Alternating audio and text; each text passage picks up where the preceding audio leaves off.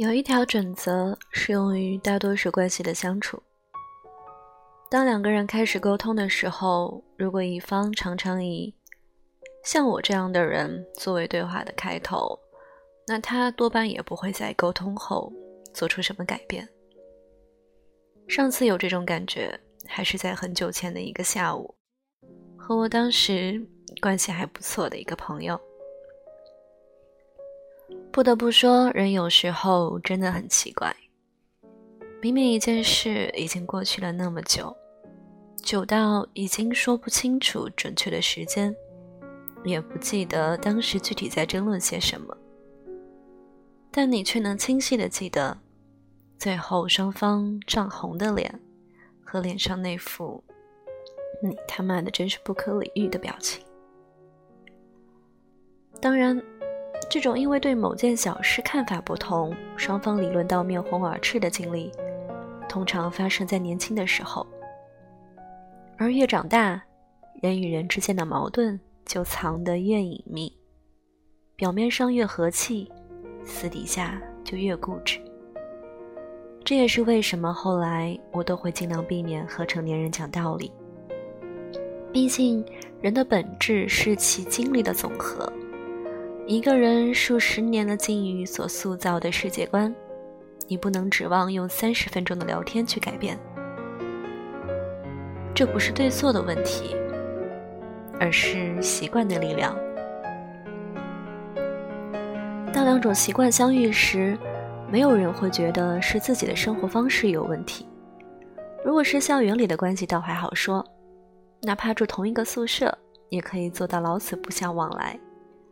实在看不惯的时候，也可以提醒自己，反正最多四年，忍一忍，也就过去了。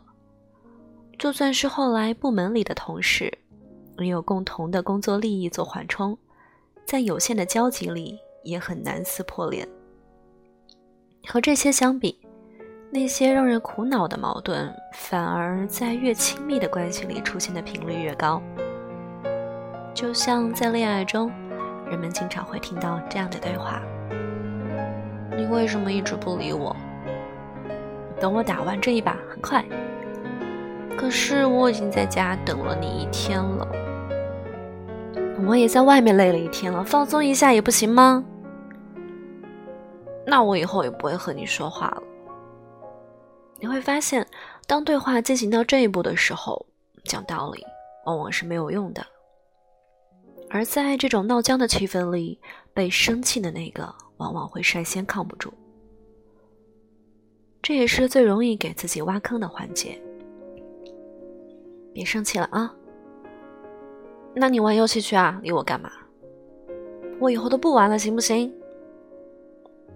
主动认错确实是一件让事情翻篇的最快方法，但问题在于，人在觉得自己没错的时候，总是很容易走极端。要么一直嘴硬，要么慌不择言。于是，在一段时间之后，又会出现下面的情景：你怎么又玩游戏了？我已经很久没玩了，而且我之前一直在陪你啊。重点不是你陪不陪我，而是你说话不算数。你能不能讲点道理啊？而这一次，双方的情绪。往往会比上一次更加强烈。毕竟，无论是没回报的迁就，还是被辜负的信任，都是积累怨气的正当理由。在这个时候，事情又陷入了不讲道理的死循环。而不出意外的话，在肾上腺素的急速分泌下，你脑子里又会很快出现更极端的念头。也只有在很久之后，当你回过头来复盘。一段感情是如何被小事打败时，你才会突然意识到，原来我以后都不玩了，行不行？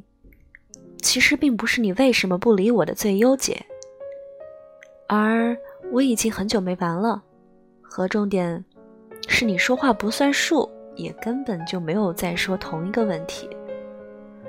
讲道理不能摆平的事情，一味的退让也不可以。而盲目的认错，也只会让问题在不经意间转移到更严重的层面。小时候才需要听道理，长大后要做的是处理情绪。但处理情绪的关键，并不是压抑自己的想法，更不是改变原本的立场，而是在感到委屈和愤怒之后，知道自己委屈和愤怒的原因，也能分辨出对方产生情绪的原因。甚至在你觉得双方都没错的时候，还能先一步冷静下来去引导对方。虽然这样做也不一定能解决合不合适的问题，但至少能通过对方接下来的反馈，分辨出这个人、这件事到底值不值得。就像沟通的前提是双方还在讨论同一个问题，沟通的目的。也不是非要解决问题，在很多事情上能维持平衡，就已经很好了。说到这里，突然想起之前在单位共事过的一个朋友，在他离职的那天，很明显是带着情绪走的。这一点从他离开办公室时关门的声音就能听出来。虽然后来聊天的时候。再说起这件事，他只用力的打出了“不合适”这几个字。但目睹过那场争吵的我，还是会觉得有些可惜，因为在我看来，固执并不是人们的缺点，偏激才是。这也是后来想起这些人时，我常常会感到遗憾的原因。而不是遗憾于他们的离开，而是遗憾于他们离开时的说辞，是提高分贝的不合适，而不是轻描淡写的不值得。